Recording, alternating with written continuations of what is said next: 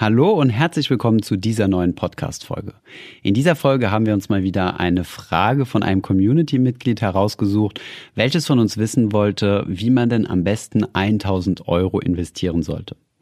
Wir haben uns genauer angeschaut, welche Möglichkeiten es gibt und was unserer Meinung nach eine gute Lösung ist. Viel Spaß bei diesem Podcast.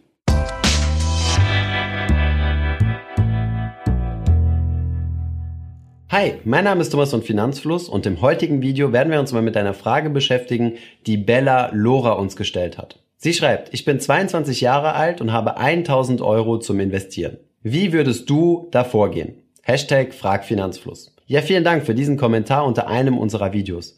Wir haben diese Frage in dieser Form oder in ähnlicher Form schon einige Male erhalten, wo relativ junge Menschen uns gefragt haben, wie wir denn einen gewissen Geldbetrag, sei es 1000 Euro, 5000 Euro, denn anlegen würden. Um diese Frage direkt zu beantworten, wenn ich persönlich diese 1000 Euro aus heiterem Himmel auf meinem Konto hätte und nicht wüsste, was ich damit anfangen soll, würde ich sie einfach direkt in mein ETF-Portfolio investieren und eine einmalige Kauforder für diese 1000 Euro abgeben. Ob das jetzt natürlich für dich die richtige Entscheidung ist, hängt natürlich von vielen anderen Faktoren ab, die wir aus diesem einfachen Kommentar nicht unbedingt herauslesen können. Holen wir jetzt mal etwas weiter aus und gehen einfach mal davon aus, dass du mit dich mit deinen Finanzen noch überhaupt nicht beschäftigt hast und diese 1000 Euro vielleicht über eine gewisse Zeit angespart hast oder vielleicht eine einmalige Zahlung erhalten hast und diese 1000 Euro einfach so das erste ist, was du an größerem Geldbetrag irgendwie auf der Seite liegen hast. Gehen wir außerdem mal davon aus, dass du derzeit berufstätig bist, entweder in einem Vollzeitberuf oder noch in der Ausbildung.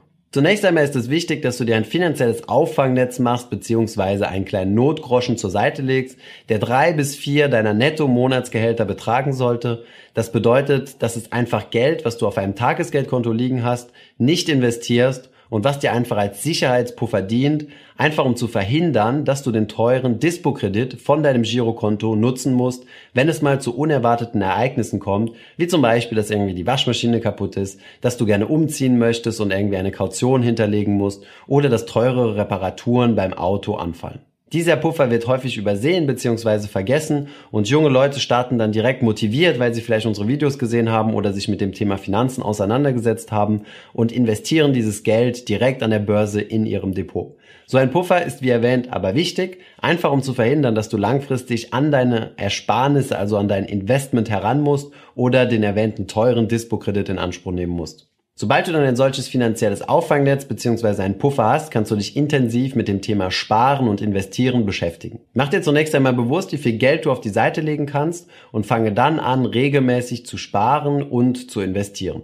Wenn du einmalig Geld investieren kannst, wie zum Beispiel die einmaligen 1000 Euro, ist das natürlich immer sehr gut und sehr erfreulich. Allerdings ist es noch wichtiger, regelmäßig zu sparen, um vom Zinseszinseffekt zu profitieren und dein Depot regelmäßig wachsen zu lassen. Wie du deine Sparquote richtig managst, dir ein Depot aufbaust und einen monatlichen Sparplan abschließt, das haben wir dir bereits in verschiedenen Videos gezeigt, die wir dir hier oben verlinkt haben, beziehungsweise auch unten in der Videobeschreibung.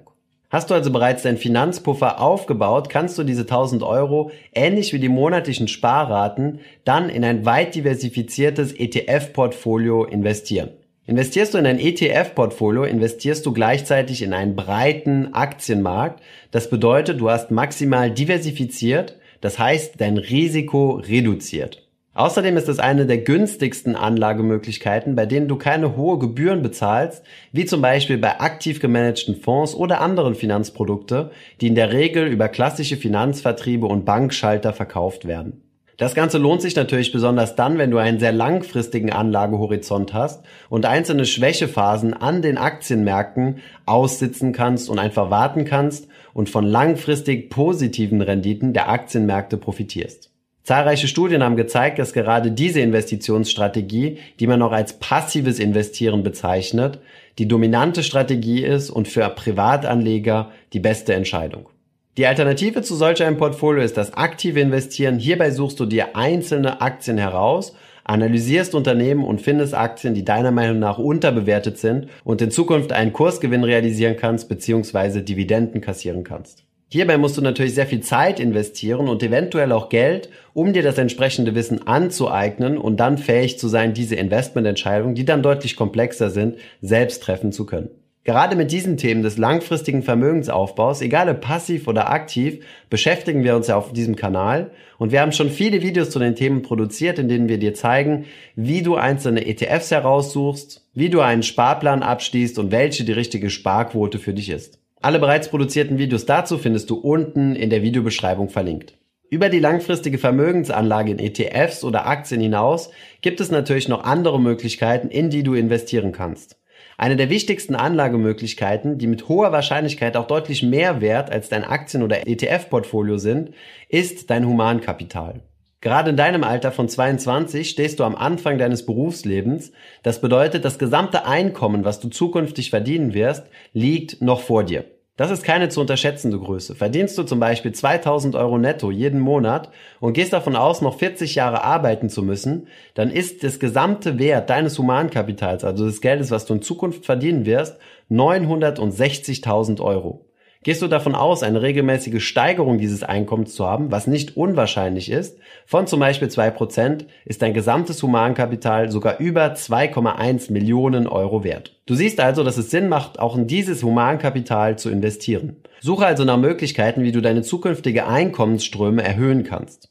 Hierzu kannst du zum Beispiel ein Studium abschließen, zusätzliche Fortbildungen besuchen oder dich einfach mit dem Thema Investment beschäftigen, um auch in Zukunft neben deinem Arbeitseinkommen auch Kapitaleinkommen erzielen zu können. Zusammenfassend kann man sagen, dass diese 1000 Euro natürlich eine gute Startbasis sind. Du wirst natürlich daraus jetzt kein Millionenvermögen schaffen, aber es ist ein guter Beginn. Fang auf jeden Fall ein, deine Finanzen zu ordnen, zu strukturieren, dich mit dem Thema zu beschäftigen, dann einen Puffer auf die Seite zu legen und dann regelmäßig zu sparen und zu investieren in ein passives ETF-Portfolio oder wenn du es wirklich möchtest, auch aktiv in Aktien zu investieren.